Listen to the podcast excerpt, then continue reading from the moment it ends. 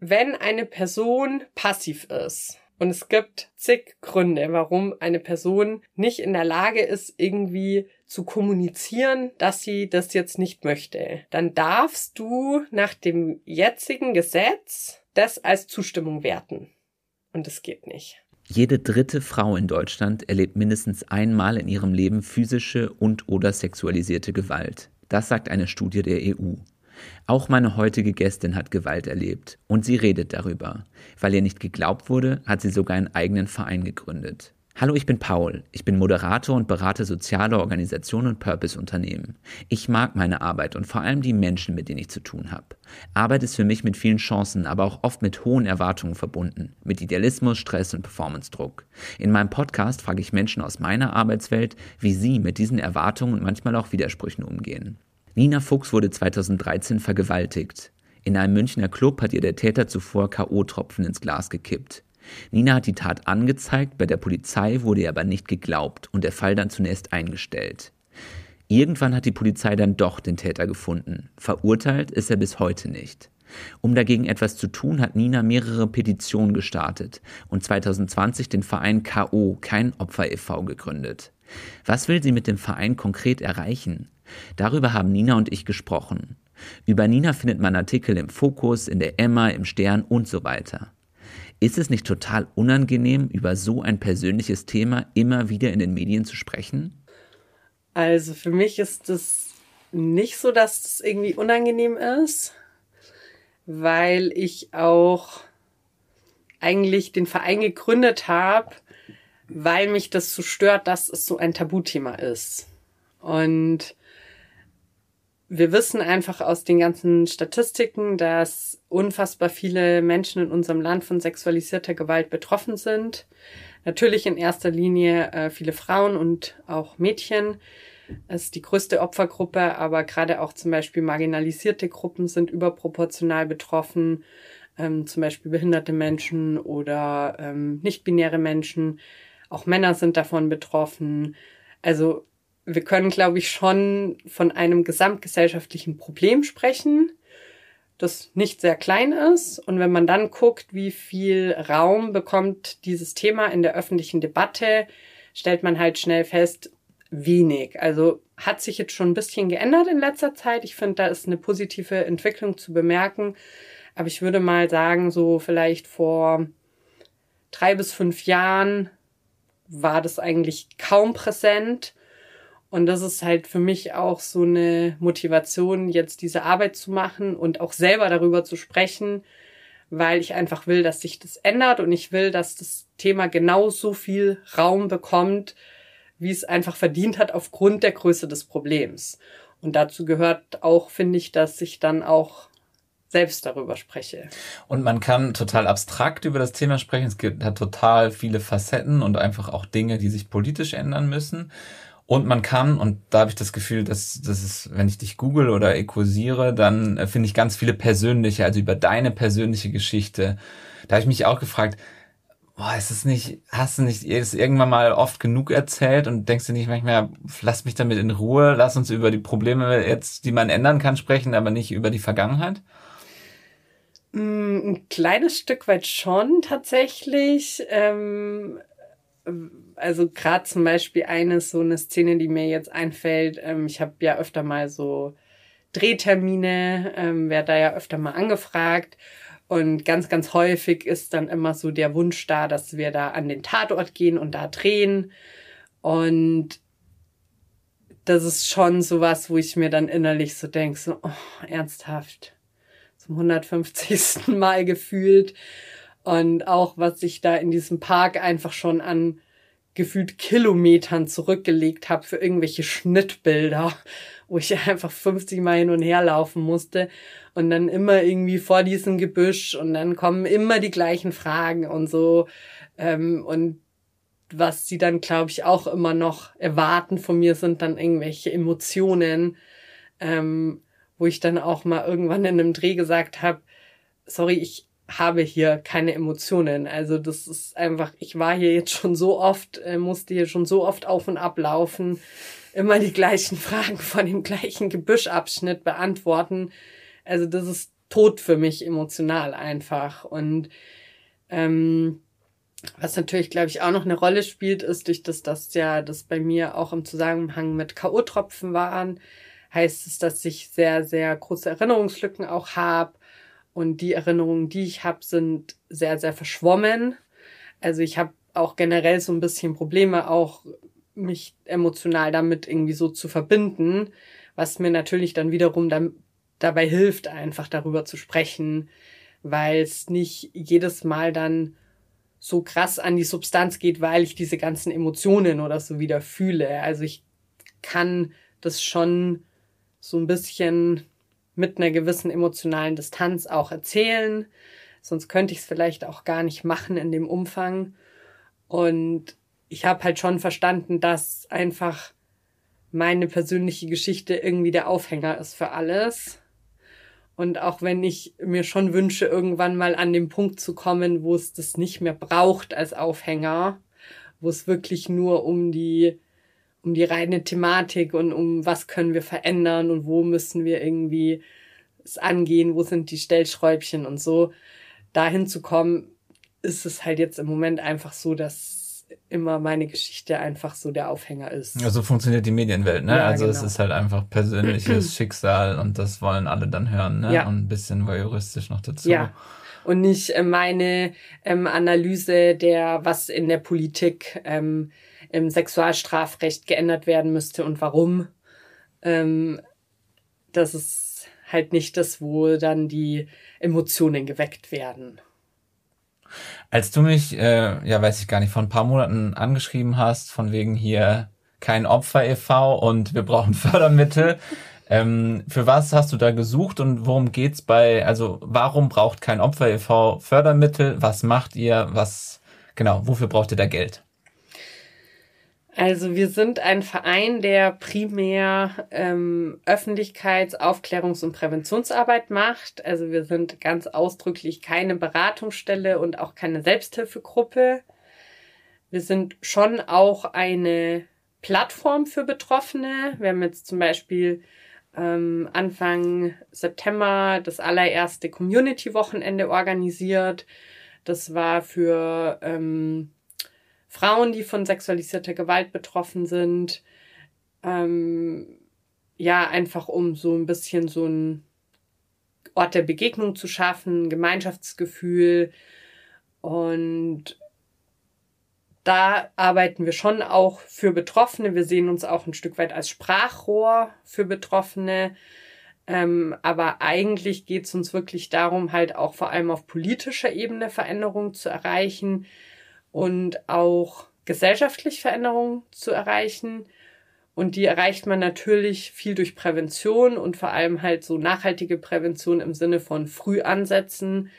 Deshalb sind mir persönlich halt auch alle Schulprojekte immer sehr wichtig, weil wir ja wissen, dass die Jugendlichen, die jetzt in der Schule sitzen, sind ja dann in 10, 20 Jahren sind das quasi unsere Gesellschaft. Ja. Die die hauptsächlich prägen. Und wenn man die halt jetzt schon irgendwie erreichen kann und die jetzt irgendwie Dinge in ihrem Denken und dann auch Handeln verändern, dann kann man halt die Gesellschaft verändern. Und das ist, also ich bin tatsächlich davon überzeugt, dass wir die Gesellschaft ändern können und dass das auch passieren wird. Also natürlich noch ein bisschen Geduld, also nicht übermorgen, sondern vielleicht eher so in 20, 30 Jahren. Aber ich glaube ganz, ganz fest daran, dass das möglich ist, sonst könnte ich, glaube ich, auch die Arbeit gar nicht machen. Okay, du hast jetzt gesagt, politische Arbeit und äh, Bildungsarbeit, ihr geht an Schulen. Was macht ihr an den Schulen konkret? Also im Moment noch nicht so viel, weil ähm, wir ja gerade eben dieses Förderthema haben und ähm, Projektideen zu haben, ist das eine. Ähm, die umsetzen zu können, ist das andere und das funktioniert nur, wenn es jemand finanziert. Kenne ich aus meinem Alltag. Was sind ja. die Ideen? Was sind eure Ideen? Also wir haben mehrere Ideen entwickelt, die hauptsächlich entweder zum Thema Konsens oder zum Thema KO-Tropfen oder auch teilweise so ein bisschen greifen die ineinander, weil das auch von der Thematik halt sehr naheliegend ist. Ähm, weil natürlich in dem Moment, wo du unter dem Einfluss von K.O.-Tropfen stehst, kannst du ja nicht mehr ähm, ein, eine Zustimmung oder ein Einverständnis, das ist ja dieses Konzept von Konsens, geben. So, und deswegen sind diese beiden Themenfelder einfach sehr, sehr eng miteinander verknüpft. Und da haben wir so verschiedene Projekte entwickelt, ähm, angefangen von so einem ganz kleinen Konsens-Workshop, der dann nur irgendwie so drei Schulstunden ist. Dann ähm, so einen ganzen Projekttag, den wir irgendwie jetzt erstmal so als Pilotprojekt an zwei verschiedenen Schultypen in zwei verschiedenen Bundesländern testen wollen. Und dann nochmal so aufgrund von dieser Testphase weiterentwickeln wollen, dass das quasi deutschlandweit in allen Bildungssystemen, allen Schultypen funktioniert. Und dann ähm, haben wir gerade noch so ein äh, K.O.-Tropfen-Projekt entwickelt und das ist gerade so ein bisschen mein Baby.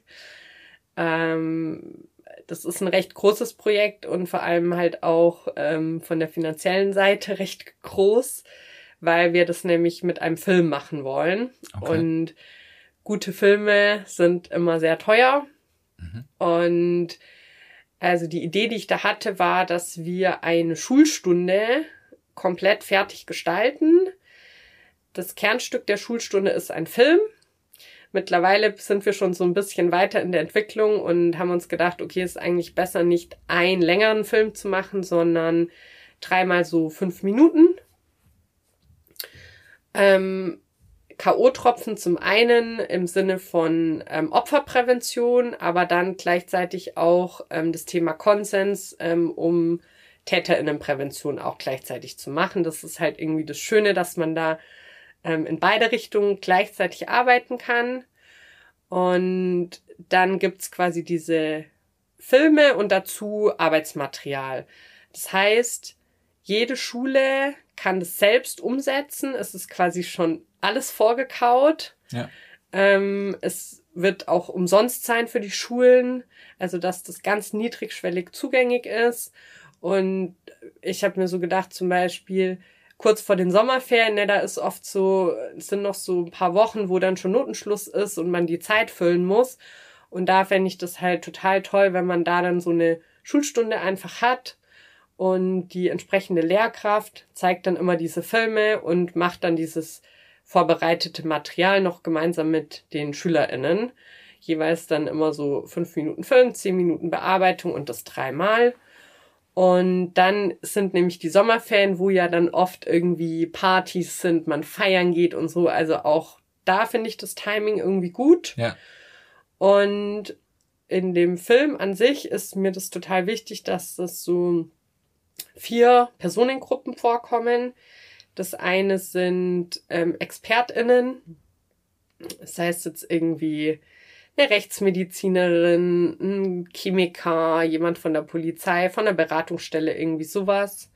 Ähm, ich möchte auch selber da mitwirken.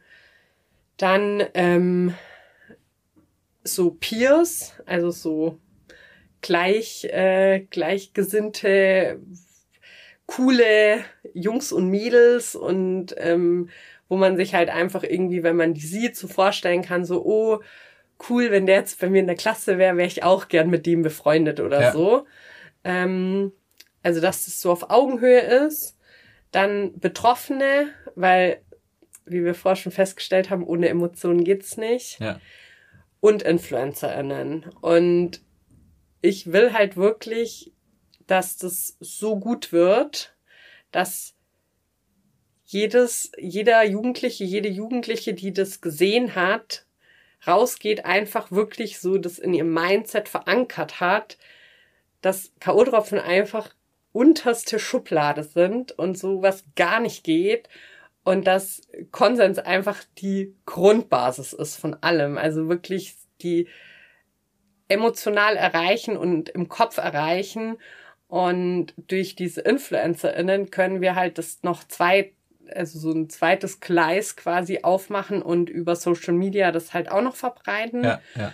Und dann können wir halt, glaube ich, über diese Schulschiene und Social Media Schiene, glaube ich, eine krasse Reichweite erreichen. und wirklich einfach einen Impact ja. machen. Und also da glaube ich total fest dran, wenn man diesen Film wirklich gut macht. Und dafür braucht man halt viel Kohle und da sind wir halt gerade dran. Ja. Wir sind, glaube ich, beide so Mitte, Ende 30 und äh, ja. Charmant, danke. Charmant, danke, bitte. Ähm, und das heißt, wir sind beide schon länger nicht mehr in der Schule. Du hast jetzt, ähm, erlebst da Schülerinnen und Schüler. Ich frage mich, was hat sich zwischen uns, wie wir damals Schüler waren, und denen heute, was hat sich da äh, zwischenzeitlich an Schulen so geändert zu dem Thema? Wird da mehr drüber gesprochen? Ist es weniger ein Tabu? Ähm, wissen die, was mit Konsens gemeint ist? Ich glaube, ja, weiß ich nicht. Bei uns in der Schule hat das bei dir schon damals eine Rolle gespielt? Also ich kannte das Wort überhaupt nicht. Ähm, ich kann mich auch generell nicht erinnern, dass wir besonders viel im Bereich äh, Sexualkundeunterricht irgendwie gelernt hätten. Ja, ich habe da immer gleich so ein Poster vor Augen, was da irgendwie in der Tafel. Ja, oder das Biobuch. Ja, genau. Wo nicht mal irgendwie die ganzen äh, weiblichen äh, Geschlechtsteile richtig eingezeichnet ja. waren. So ja. Klitoris, ja, so eine kleine Perle. Mhm. ja, gruselig, wie das bei uns damals ablief. Ich habe schon das Gefühl, dass sich da viel geändert hat. Allerdings kann ich schwer einsehen, wie viel sich jetzt wirklich strukturell geändert hat oder ob das halt immer wieder auf der Initiative von einzelnen Schulen oder äh, Schulleitungen oder so oder einzelnen Lehrkräften beruht. Mhm. Weil ich immer wieder mitkriege, dass es echt tolle Projekte gibt, die echt cool sind auf Augenhöhe und angenehm auch irgendwie anzuschauen, optisch auch und so, nicht so wie wenn wir irgendwelche so Lehrfilme damals gucken mussten. Also das war ja echt immer zum Einschlafen. Und das sind aber wirklich Formate, die einfach zeitgemäß gemacht sind und wo es auch einfach Spaß macht, sich da zu informieren. Und da habe ich aber halt das Gefühl, dass die nur immer da eingesetzt werden, wo halt die Bereitschaft da ist. Und es ist noch nicht so weit, dass das so wirklich von ganz oberster Stelle, was ja eh schon super schwierig ist, weil ja leider ähm, Bildung bei uns Ländersache ist, finde ich ganz schwierig dass das so ist, aber das macht natürlich auch die Problematik, das heißt, ganz oben heißt immer nur in einem Bundesland. Ja. So. Ja. Es gibt nicht eine Stelle, die jetzt irgendwie beschließen kann, in jedem Bundesland, in jeder Schule wird es so und so gemacht. Das macht es halt schwer und auch, wir wollen auch mit unserem Projekt dann, wenn es alles klappt, versuchen auch an die Kultusministerien heranzutreten. Das heißt, das müssen wir dann 16 Mal machen. So. Ja in jedem Bundesland. Wie reagieren Kinder, Jugendliche an den Schulen auf diese Thematik K.O.-Tropfen, Konsens, sexualisierte Gewalt? Also ich habe es tatsächlich, weil unsere offiziellen Projekte haben wir ja bisher noch nicht umgesetzt. Da stehen wir ja noch ganz am Anfang. Ich meine, immerhin von dem kleinsten haben wir jetzt schon die Förderung bekommen. Das ist voll cool. Aber das ist auch noch nicht umgesetzt. Aber ich war tatsächlich schon zweimal selber an der Schule, wo ich eingeladen wurde. Und das ist total unterschiedlich. Also ich war ähm, letztes Jahr in der neunten Klasse am Adolf-Weber-Gymnasium in der ähm, München, Nymphenburg, Max-Vorstadt, da in der Nähe ist es. Und es war echt krass, weil da war super viel Interesse da. Es gab ganz, ganz viele Fragen. Ich konnte eigentlich gar nicht alles erzählen, was ich erzählen wollte. Ich hätte da echt noch eine halbe Stunde locker füllen können, weil so viel Interesse da war. Und da ging es halt viel auch um das Thema Polizei und Anzeige, weil ich finde es total krass, dass ganz viele, inklusive mir selber, ganz lang, nicht wissen, dass wenn du jetzt zur Polizei gehst und eine Straftat anzeigst, wie jetzt zum Beispiel eine Vergewaltigung, dass du dann überhaupt nicht der Kläger bist, sondern dass du dann einfach nur Zeuge bist und die Staatsanwaltschaft ist die Klägerin und du kannst es auch nicht mehr stoppen. So dieses Anzeige zurückziehen gibt's nicht im Strafrecht. So, das ist irgendwie, da herrschen so voll falsche Vorstellungen so in der Allgemeinheit und mir ging es wirklich auch so, bis ich das quasi gemacht habe und da dann während ich es gemacht habe, eigentlich erst erfahren habe, wie das Prozedere ist. Dass ich jetzt einfach nur die Zeugin bin, okay, du heißt dann Opferzeugin, das macht aber wenig Unterschied tatsächlich. Ja.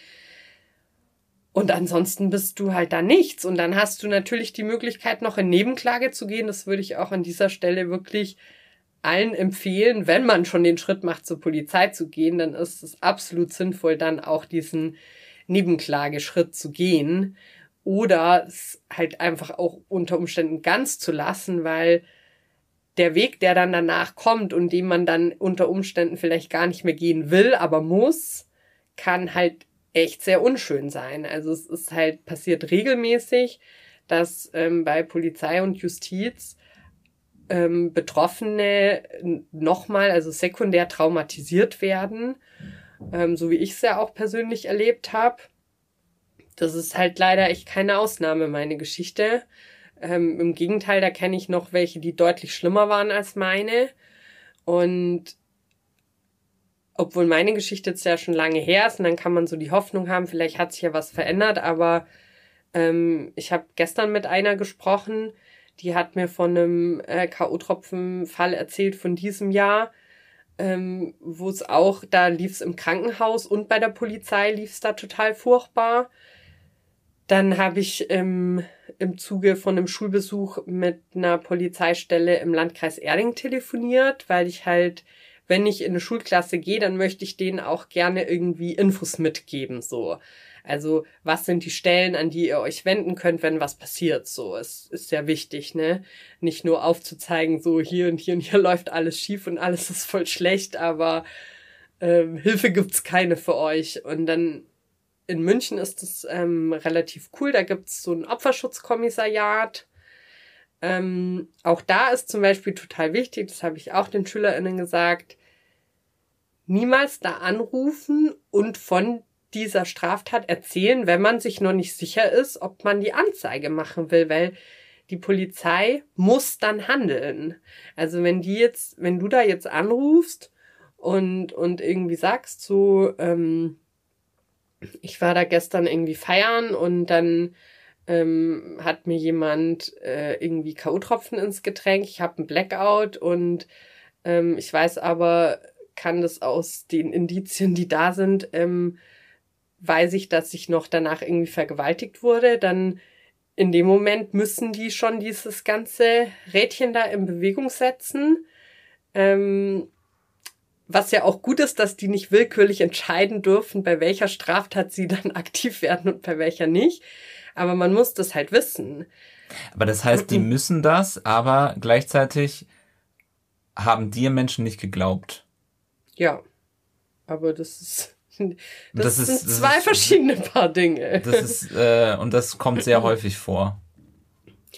Das kommt schon häufig vor, also vor allem im Zusammenhang mit K.O.-Tropfen. Und das war eben auch die Erfahrung, die ich dann da gemacht habe, als ich in Erding angerufen habe, dass die halt zu mir gesagt hat, ja, ähm, meistens stellt sich eh raus, dass das, die haben einfach zu viel gesoffen. Und das ist ja so ein Narrativ, das ja immer wieder einfach äh, hervorgekramt wird. Und dann hat sie mir aber auch gesagt, dass K.O.-Tropfen ja bis zu 48 Stunden nachweisbar sind, was einfach falsch ist. Wie lange sind die nachweisbar? Die sind teilweise nur vier bis sechs Stunden sogar nachweisbar. Deswegen ist Zeit da so ein ganz, ganz essentieller Faktor. Das wäre auch zum Beispiel sehr wichtig, dass da alle die ähm, Personengruppen, die dann mit Betroffenen in Berührung kommen, da diesbezüglich geschult sind und wissen, so, okay, Zeit ist total essentiell, jede Minute zählt. Das heißt, als allererstes gleich mal hier Urinprobe, Blutprobe. Wurde bei dir nicht gemacht? Ähm, die Polizei hat es nochmal ungefähr um zwei Stunden verzögert. Weil sie erst in aller Seelenruhe da die ganze Vernehmung gemacht haben. Und ja, und wenn ich dann sowas höre, und das war wirklich, das, wann habe ich die angerufen? Im Juli diesen Jahres. Und dann sagt die mir das sowas. Und dann sagen die, ja, wir fahren dann, wir vernehmen die und dann fahren wir in die Rechtsmedizin nach München. Dann habe ich gesagt, äh, darf ich fragen, warum da nicht einfach vor Ort wenigstens die Urinprobe genommen wird? Im ja. Glas pinkeln kann man überall. Vor allem, wir kennen das alle mit den Drogenschnelltests beim Autofahren. Wie schnell das geht, ne? Mhm, da geht's komischerweise. Mhm. So. Hast du mal dran gedacht, die Schulprojekte am Nagel zu hängen, weil die Schüler und Schülerinnen sind klug genug und lieber dann in der Polizei mal Workshops zu machen, oder? Nee, nichts gegen Polizisten, aber ähm, ja, es ist schon sehr verärgerlich, also sehr ärgerlich, weil man einfach ähm, dann schon immer wieder die Hoffnung hat, so ja, es ändert sich bestimmt was, weil teilweise ändert sich auch was, so. Und dass es auch so ein Opferschutzkommissariat gibt, finde ich halt auch total toll, ja. Wenn man halt diese Info hat, okay, ich darf da noch nicht, wenn ich mir nicht sicher bin, sowas erzählen. Aber dann könntest du zum Beispiel auch anrufen und sagen so, also wenn jetzt rein theoretisch das und das passiert ist, dann ist das schon okay. Ja, du darfst einfach nur nicht sagen, das hat stattgefunden und du warst da involviert oder bist da der, das Opfer oder so, aber solange du das irgendwie ein bisschen anders kommunizierst, oder vielleicht bist du auch schon an dem Punkt, dass du sagst, ich habe mich schon entschieden, ich möchte anzeigen. Und dann ist das total toll, dass es da irgendwie Menschen gibt, die einfach nur dafür da sind, an deiner Seite zu stehen und dich zu unterstützen. Hätte ich toll gefunden, wenn ich damals sowas gehabt hätte. Ähm, also es gibt schon immer wieder auch positive Entwicklungen, aber wenn ich dann halt sowas höre, aus wirklich äh, dem Jahr äh, 2022. Und dann wundern sie sich, dass sie dann nie Ergebnisse bekommen. Ja, wenn ihr immer so spät testet, ähm, dass gar nichts mehr nachweisbar ist, ja, natürlich werdet ihr dann immer wieder darin bestätigt, dass die Fälle ja alle gar nicht gibt.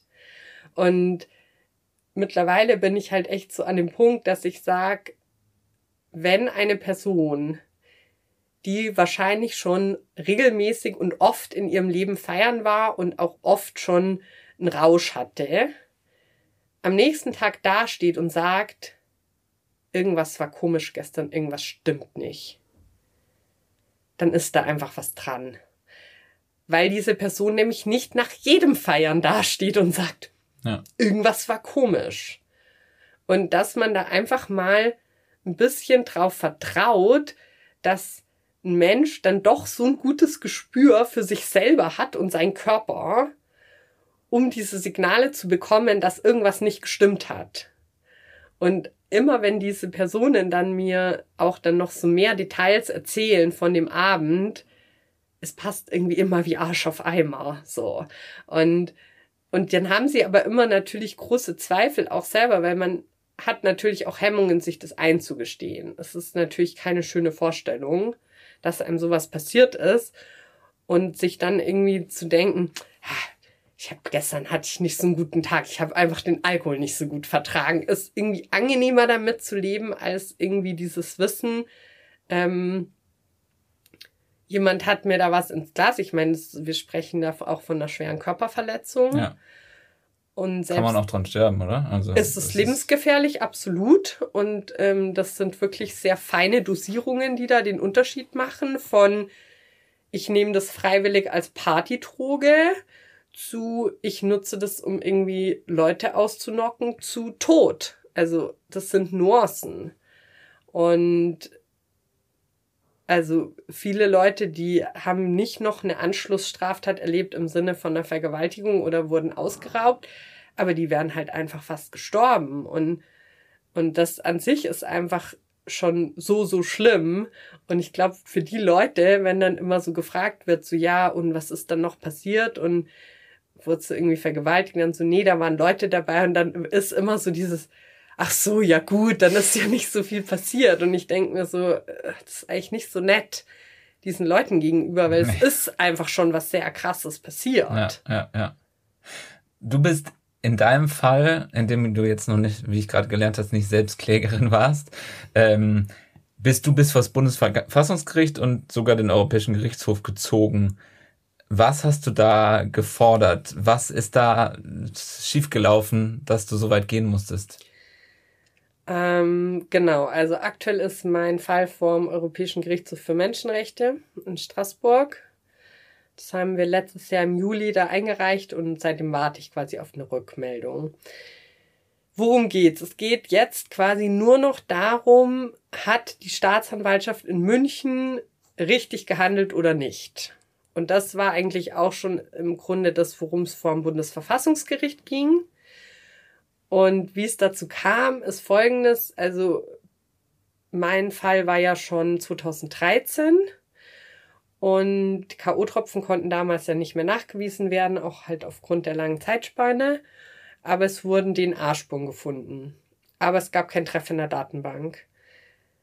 Dann wurde der Fall nach zehn Monaten Ermittlung eingestellt.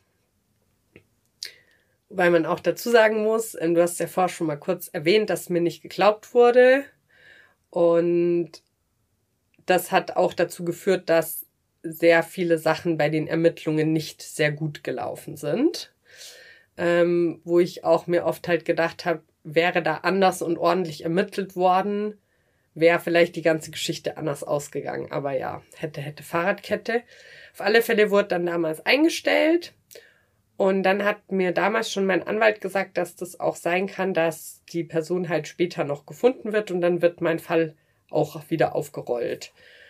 Und dann ist es aber fünf Jahre nicht passiert und ich hatte eigentlich damit schon abgeschlossen, dass das jemals passiert war. Ich hatte dann ähm, so ab 2015, 16 habe ich auch angefangen, dann so Öffentlichkeitsarbeit zu machen, weil ich eben so das Gefühl hatte, die Menschen kennen sich überhaupt nicht aus mit K.O.-Tropfen, da muss noch voll viel irgendwie sensibilisiert werden.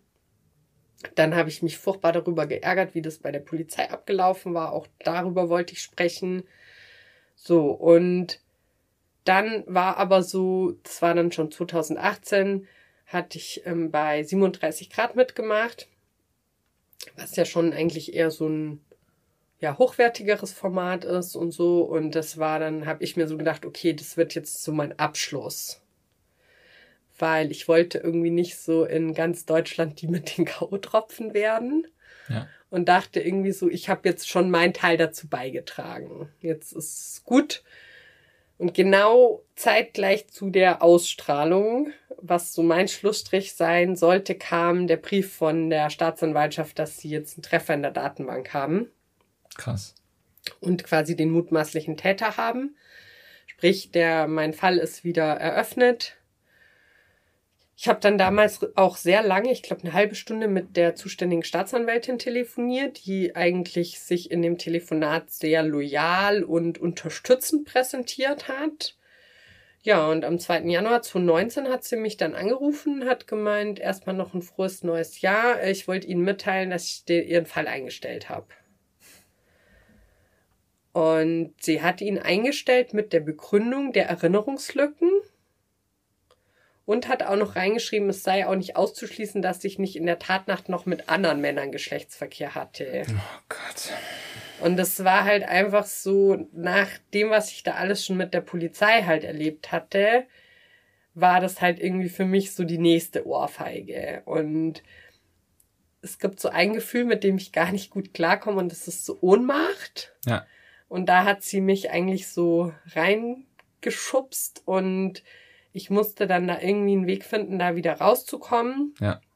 Ich fand halt auch diese Begründung richtig fatal, auch in dem Sinne, wollen wir denn, dass diese Botschaft nach draußen geht, dass Fälle eingestellt werden, wenn irgendwie das Opfer Erinnerungslücken hat, ist das nicht ja. ein Freifahrtschein? Ja so äh, für alle zukünftigen TäterInnen, man sorgt dann halt dafür, dass die Erinnerungslücken da sind oder ja. wie.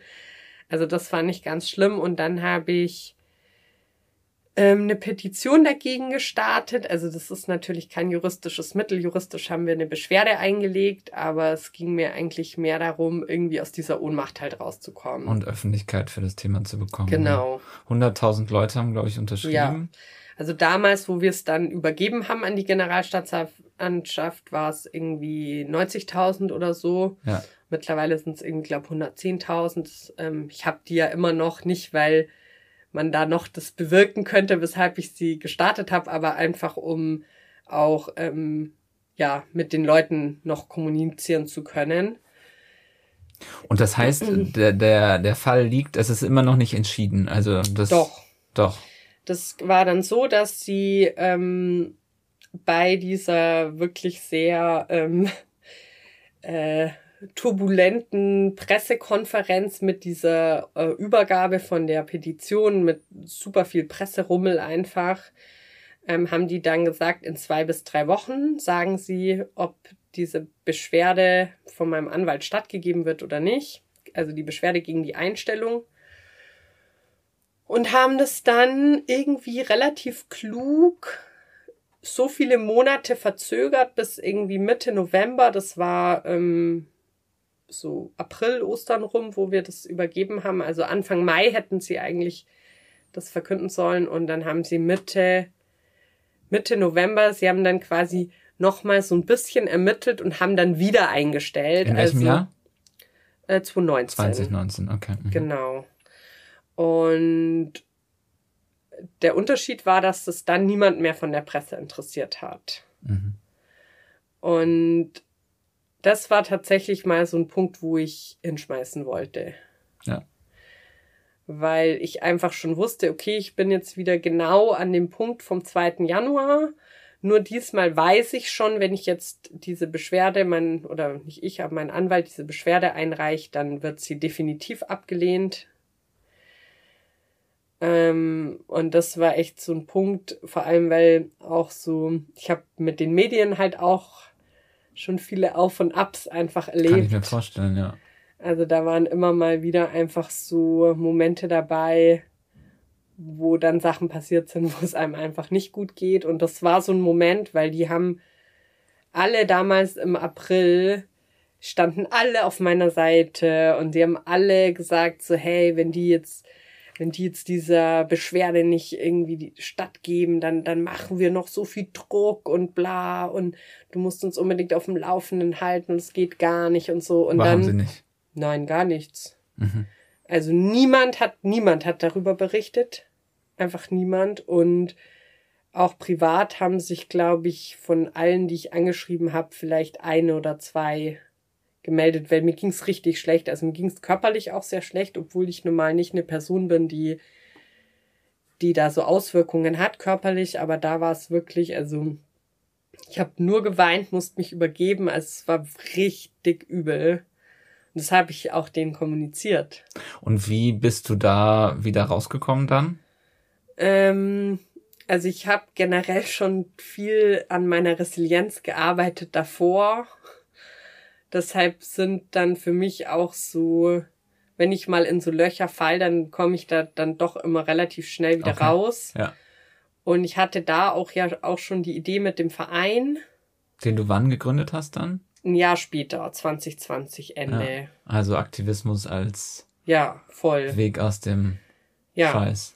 Und es war halt einfach, also je länger ich den Weg gegangen bin, desto klarer wurde mir halt, dass meine Geschichte nicht das tragische Einzelschicksal ist, wo super viel schiefgelaufen Ja. ist, sondern das eigentlich fast zu Standard ist und es noch Geschichten gibt, da ist meine Geschichte halt der Kindergeburtstag dagegen. So Ja. und und das hat dann halt auch immer mehr und mehr dazu geführt, dass das es mir immer weniger um wirklich meine persönliche Geschichte ging und immer mehr um das Allgemeine und die Zukunft. Ja.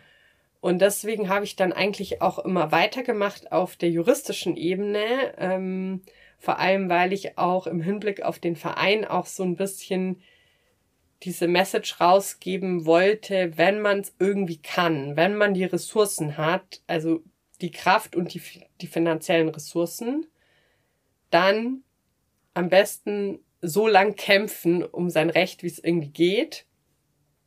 Also mich hat diese ganze juristische Sache hat ungefähr 22.000 Euro gekostet. Nur die Anwaltskosten. Hast du das aus eigener Tasche finanziert? Nee, ich habe Crowdfundings gemacht und es war, Leute haben für dich gespendet Mhm. oder Und- für die Sache. ja, und es war halt, also ich habe sehr, sehr viele unschöne Erfahrungen gemacht in der ganzen Geschichte. Das heißt jetzt irgendwie mit Polizei, Justiz oder auch mal Medien. Aber ich habe auch ganz, ganz besondere und schöne Erfahrungen gemacht. Und das waren eigentlich immer diese Momente, wo ich so voll viel Unterstützung einfach bekommen habe von größtenteils fremden Menschen. Also erst die, die alle meine Petition unterschrieben haben. Also ich weiß noch, dass ich so richtig Hemmungen hatte, irgendwie Leute zu bitten, das zu unterschreiben und musste dann aber irgendwie ein Jahr später zwei Crowdfundings machen und halt um horrende Summen quasi bitten. Ja. Aber ich hatte halt einfach keine Wahl. Ich hatte das halt nicht zu Hause rumliegen und ich habe es auch irgendwo gar nicht eingesehen, dass ich das aus eigener Tasche zahlen muss. Ja. Weil ich habe ja schon den ganzen anderen Stress. Du kämpfst für die Gesellschaft, ne? Ja, Also, und das ist auch nicht immer leicht und das kostet auch oft viel Kraft und ist nicht immer nur ein schöner Weg. ja. Und da war das einfach total schön, das so zu erleben, dass man da so viel Rückhalt dann bekommt. Ja. Kein Opfer geht an Schulen und macht Politik, wie du gesagt hast gerade, also setzt sich für politische Themen ein. Was sind eure politischen Forderungen? Was möchtest du konkret verändern? Also politisches Thema ist eigentlich unser Schwerpunkt ähm, auf dem Sexualstrafrecht, weil wir der Meinung sind, dass das ganz dringend nochmal geändert werden muss und dieser wirkliche Konsensgrundsatz, der jetzt nicht verankert ist, also das nur Ja heißt Ja da rein muss, statt dem Nein heißt Nein.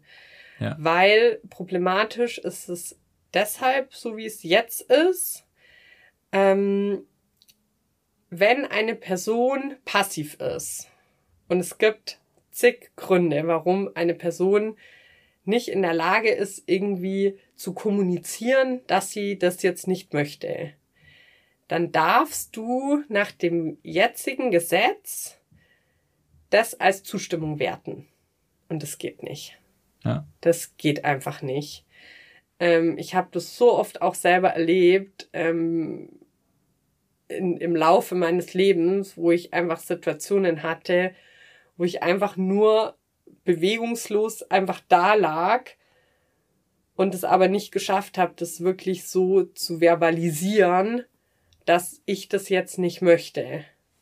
Und da sprechen wir nicht mal irgendwie von K.O.-Tropfen oder Schockstarre. Es ist schon in Studien erwiesen, dass 70 Prozent der Betroffenen in so einer übergriffigen Situation einfach in eine Schockstarre ver verfallen. Ja. So. Und, und die sind dann alle nicht geschützt. Und deswegen ist es halt ganz wichtig, dass das bei uns auch geändert wird. Es sind jetzt schon viele Länder, haben es vorgemacht. Ganz äh, aktuell jetzt Spanien hat dieses Jahr das geändert. Ähm, Dänemark ist, ich glaube, seit letztem Jahr. Ähm, Schweden, die waren ja Vorreiter, bei denen ist schon seit 2018. Und auch da geht es wieder um einen gesellschaftlichen Wandel. Also es geht einfach darum, dass wir als Gesellschaft irgendwie eine Konsenskultur etablieren, dass das irgendwie normal wird. Und dafür, für diesen Wandel braucht man aber auch die Politik, dass die auch ein Zeichen setzen. Wen brauchen wir da jetzt konkret? Wer kann da jetzt was ändern? Also ist das die, wir haben jetzt seit letztem Jahr die neue Bundesregierung, sozialliberale Koalition, sind die, kriegen die das hin? Ja, also meines Wissens nach haben wir ja einen gelben Justizminister. Weiß ich nicht. Okay, sind da konkret Sachen jetzt in Planung? Also es gibt eine Petition, da sind wir auch Kooperationspartner, dem haben zwei Frauen haben die Petition gestartet. Die eine ist auch bei uns Aufsichtsrätin. Ähm, die läuft auch immer noch, die kann man auch unterzeichnen bei ähm, auf der Plattform Change. Ähm, wenn man da eingibt, ähm, Ja heißt Ja. Ähm, das haben, glaube ich, so zwischen 40 und 50.000 Menschen bisher unterschrieben. Da brauchen wir halt einfach noch mal richtig Wind. Da hatte ich auch eigentlich ein ganz, äh, eine ganz coole Kampagne mir auch überlegt, um darauf irgendwie aufmerksam zu machen. Äh, die hatten wir auch eingereicht bei einem Wettbewerb. Wir haben leider nicht gewonnen. Das ist halt auch wieder so eine Medienkampagne. Das heißt, es ist auch relativ teuer. Ja. Ähm, muss ich mal gucken, ob ich da irgendwie noch andere Mittel und Wege finde, die umzusetzen. Aber da war halt so der, der Gedanke, einerseits wirklich diese Petition halt nochmal so zu pushen, dass die Politik nicht mehr wegschauen kann. Es gibt da ein ganz schönes Beispiel mit dem Thema Upskirting. Ähm, da haben auch zwei tolle Frauen eine Petition gestartet und die wurde einfach so groß und im Endeffekt wurde das Gesetz geändert und Upskirting ist jetzt strafbar. So, das geht. Ja. Man braucht einfach nur ja so eine Welle, dass die Politik nicht mehr wegschauen kann. Ja. In dem Podcast hier geht es ja ganz viel um das Thema Arbeit und ähm, ich versuche mal so der Sache auf den Grund zu gehen, wie viel oder was Menschen, die hier sprechen, aus ihrer Arbeit ziehen. Äh, vielen stelle ich die Frage, muss Arbeit Spaß machen oder macht dir deine Arbeit Spaß? Ähm, bei vielen ist es auch so, dass das äh, Engagement quasi mit der Lohnarbeit völlig versch verschmelzt und ja die, der Lohn ein bisschen auf der Strecke bleibt. Wie ist deine, wie ist deine Einstellung dazu? Wie wichtig ist dir der Spaß bei der Arbeit oder ist dir die Sache einfach so wichtig, dass du ja vielleicht auch bereit bist, da jetzt über was zu sprechen, wo du eigentlich überhaupt keinen Bock mehr drüber hast zu sprechen und sagst, ja, Spaß beiseite. Ähm, es geht einfach wirklich nur um die Sache und mir ist der Spaß eigentlich egal bei meiner Arbeit. Also ich glaube, dass es halt immer auf den Teilbereich der Arbeit ankommt, weil wenn ich jetzt irgendwie äh, die Buchhaltung machen muss für den Verein, dann ist der Spaßfaktor so bei minus sieben. Ähm, aber es gibt halt Bereiche, das ist für mich, also ich muss gestehen, dass der Arbeitsbegriff für mich sehr negativ besetzt ist. Bei vielen, ja. Ja. Deswegen sage ich dann oft, das ist gar nicht wie Arbeit. Also was da zum Beispiel drunter fällt, ist Vernetzung. Das ist einfach für mich so eine richtige äh, Kraft- und Energiequelle, mich irgendwie mit Gleichgesinnten zu vernetzen und da irgendwie zu gucken, so, hey, wie können wir uns irgendwie ergänzen? Ähm, aus welchem Bereich bist du? Wie können wir irgendwie gemeinsam auf dieses Ziel einer besseren Gesellschaft einfach hinarbeiten ja. so und das ist wirklich so was das liebe ich weil ich liebe Menschen und ich liebe das mich mit denen auszutauschen und dann ist es einfach, also das fällt mir dann total schwer, das unter Arbeit zu verbuchen. Also ähnlich jetzt wie auch unser Gespräch. Wir haben ja vorher auch schon ein bisschen geredet. Also ich weiß, dass das offiziell ist, das jetzt hier ein Arbeitstermin, also für uns beide. Aber für mich ist das, fühlt sich das nicht so an. Also wenn ich jetzt irgendwie mit jemand ähm, Nachmittag einfach Kaffee trinken gegangen wäre, dann hätte ich ein ähnliches Gefühl. Und was mir auch total Spaß macht, ist wirklich diese Kampagnen zu entwickeln, diese Projekte zu überlegen, was können wir, was können wir für Projekte umsetzen, damit wir diese Ziele erreichen. Also das heißt jetzt wirklich konkret, was du gerade angesprochen hast, diese politische Gesetzesänderung oder dieses ähm, ich will eine andere Gesellschaft, okay, dann muss ich in der Schule ansetzen und da irgendwie Aufklärung, Prävention machen, so. Und was kann ich da irgendwie für coole Projekte entwickeln? So, das, das sind so meine zwei Lieblingsfelder, wo ich wirklich äh, sagen würde, mega hoher Spaßfaktor oder Freude kann man es auch nennen. Es macht mir einfach Freude und es gibt mir die Motivation und die Kraft und die Energie, diese ganze Arbeit zu machen, die halt oft, gerade weil das so, ich glaube, das ist, wenn man aktivistisch tätig ist, verschwimmt das Leben und die Arbeit. Also man weiß oft gar nicht mehr, was ist jetzt Arbeit und was ist nicht Arbeit, ähm, weil das so, das sind dann so Herzensangelegenheiten und man brennt dann so dafür und dann kann es halt auch mal passieren, dass man irgendwie monatelang keinen freien Tag hat oder so. Das passiert dir? Ja, regelmäßig. Hast du manchmal so Burnout-Tendenzen auch schon gehabt? Jahr hatte ich ganz, war ganz schlimm, weil da habe ich nämlich noch versucht, immer nebenher auch noch zu übersetzen, was ja mein eigentlicher Beruf ist und eigentlich immer die Geldquelle war. Und das hat mich dann wirklich, also da habe ich ganz, ganz am Schluss noch geschafft, die Notbremse zu ziehen, weil ich sieben Wochen mehr oder weniger am Stück Migräne hatte, ohne dass Tabletten geholfen haben. Das war dann mein Warnzeichen. Und jetzt habe ich mich halt dieses Jahr eigentlich dafür entschieden, dass ich halt auf die Einnahmequelle verzichte. Einfach meiner Gesundheit zuliebe und aber auch meinem Herzensthema zuliebe und dem halt den Vortritt gebe. Das ist sozusagen für meine Finanzlage nicht so optimal, aber mir geht's halt viel besser. Ist es für dich, äh, Geld spielt ja für alle eine Rolle, ist es nun mal, man muss es haben. Ähm, aber du hast jetzt gesagt, das ganze Verfahren war mega teuer. Jetzt eine Organisation aufzubauen ist teuer. Aber du kommst über die Runden. In München. Ich leih mir halt Geld.